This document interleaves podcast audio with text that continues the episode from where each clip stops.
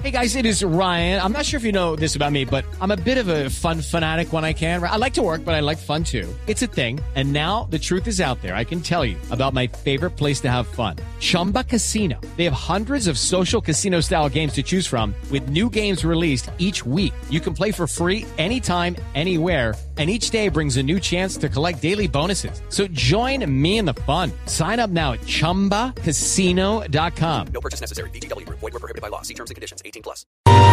8.43 minutos. Doctor Pablo Gómez es el embajador de España ante el gobierno de Colombia. Buenos días, embajador. a Néstor. Y buenos días también a todo su equipo y por supuesto un saludo a la audiencia. Sí. Embajador, lo he llamado porque quisiera entender la tesis esta que presentó el nuevo ministro de Asuntos Exteriores de España, diciendo que el Galeón San José y su contenido, el tesoro que hay allí, que no sabemos si es grande o pequeño, que ese tesoro es de España. ¿Cómo es la tesis o hipótesis?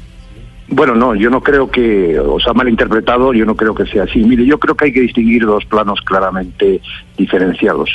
Uno son los principios que se recogen en la Convención de la UNESCO de Patrimonio Subacuático, que dice que los barcos hundidos, cuando tengan la consideración de buque de Estado, como el caso de un buque de guerra, pertenecen al país del pabellón del, del buque. Y además merecen la consideración de tumba submarina, algo por cierto que es muy importante.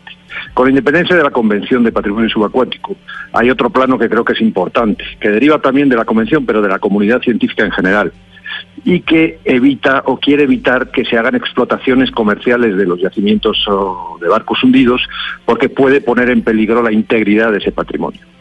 Y este es el elemento más importante que España está defendiendo en estos momentos. Sí. Señor embajador, pero Colombia no firmó esa convención del mar, por lo tanto Correcto. no está obligada a acatarla.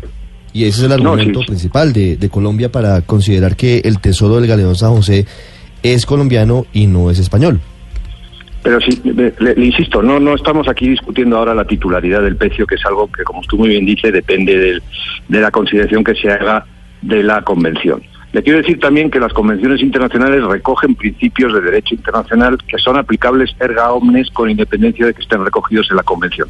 Pero digamos que eso es una discusión técnica y demasiado jurídica. Insisto, nuestra posición viene en la defensa de la integridad del patrimonio subacuático y en evitar que el mismo se comercialice, porque entendemos y no solo nosotros, también la comunidad científica en general, que una explotación comercial puede poner en peligro el disfrute y la investigación de ese patrimonio.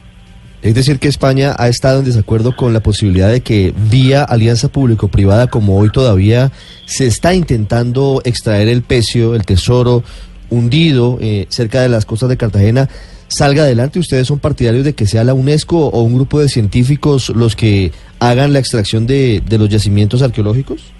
Por supuesto, sí, esa es nuestra posición. Nosotros entendemos que hay vías fuera de, de la explotación comercial. Insisto, no es solamente la intervención de empresas privadas, de la que no tenemos ningún inconveniente. Se puede hacer a través de la figura del mecenazgo, por ejemplo.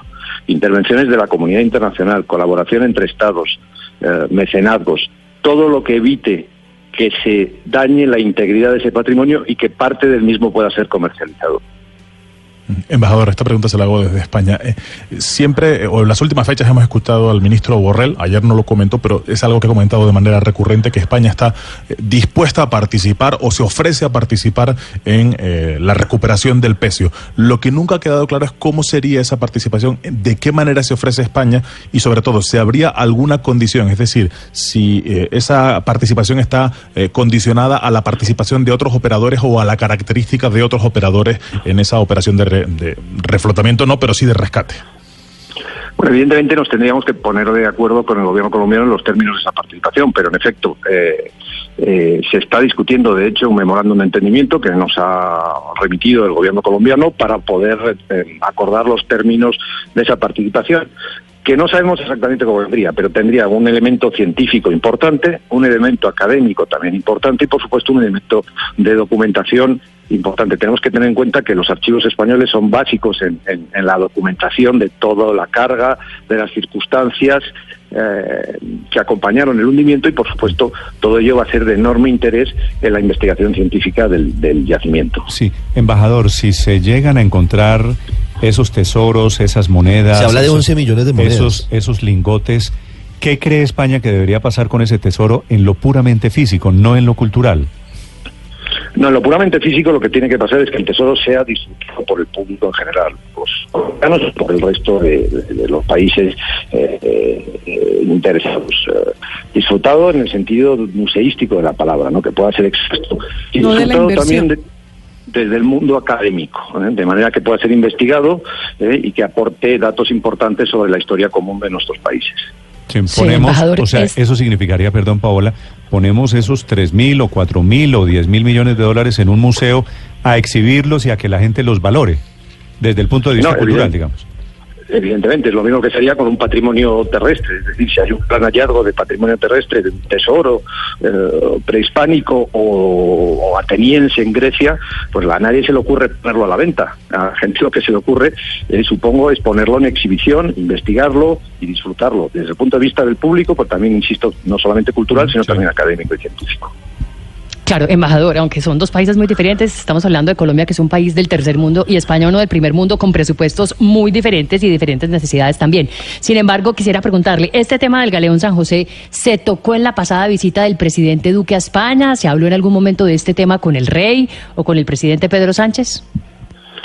Eh, no me consta que se hubiera hablado en ese momento, en esa visita, pero es un tema que está permanentemente encima de la mesa y que digamos dialogando con el gobierno colombiano en aras, insisto, de encontrar un, un acuerdo que nos permita, respetando las diferencias que tenemos los dos países, que nos permita colaborar en, en- en este asunto. Embajador, dice usted que le interesa que, que se saque ese patrimonio, que se exhiba, que la gente lo pueda disfrutar, pero que se exhiba dónde? ¿Aquí en Colombia o, o allá en España? Lo hemos reiterado en- en innumerables ocasiones. Nosotros queremos que ese patrimonio pueda ser disfrutado por todos. Eh, no estamos discutiendo que pueda ser exhibido en Colombia, ni muchísimo menos. Incluso hemos ofrecido nuestra colaboración museística, eh, porque tenemos experiencia en el tema, eh, para colaborar en la exposición y exhibición de ese patrimonio aquí en Colombia. Por lo tanto, oh, no tenemos ninguna duda eh, de que podemos encontrar una vía de colaboración en ese sentido. ¿España tiene, embajador, algún cálculo de qué clase de dinero, de valor podría haber allí escondido en el galeón?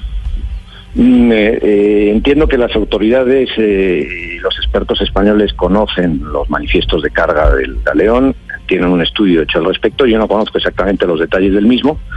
Creo, eh, por lo que he entendido eh, y por la información que ha recibido España, que ha habido una mm, sobredimensión del contenido del galeón, pero es cierto que, que tiene un interés no solo crematístico, sino un gran interés cultural el hallazgo del galeón. Eh, embajador, no sé si su posición ahora que trata de matizar un poco y decir que eso sería expuesto para el disfrute de todos, contrasta o ya contradice la posición que en su momento había expresado el entonces ministro de Asuntos Exteriores José Manuel Ma- García Margallo, que decía que, que estaban dispuestos a reclamar, que España está dispuesta a reclamar sus derechos sobre el galeón San José. Bueno, vamos a ver, insisto, una cosa son los principios recogidos en la Convención que España va a defender siempre y otra cosa es el destino final que se haga del hallazgo. ¿eh? Y por supuesto lo que España va a reclamar en, todo momento es que en el momento en que se comercialice parte de ese, de ese tesoro, nosotros entendemos que eso está en contra de la Convención y por lo tanto haremos la reclamación correspondiente. Sí, señor embajador, hablando de galeones y hablando de tesoros, ¿cuál es la posición del gobierno de España frente a la demanda de Electricaribe contra el Estado colombiano? Mil seiscientos y tantos millones de euros. Bueno, yo creo que la- no es nuevo, lo único que es nuevo en la demanda entre el, arbitra- entre el, eh, UNCITRAL, eh, la instancia de Naciones Unidas encargada de, de resolver esta, esta demanda arbitral, es el monto. Ya Electricaribe había anunciado, o Gas Natural Fenosa en este caso, había anunciado que iba a interponer una demanda arbitral y él finalmente es lo que ha hecho después de haber considerado todos los elementos económicos de la misma.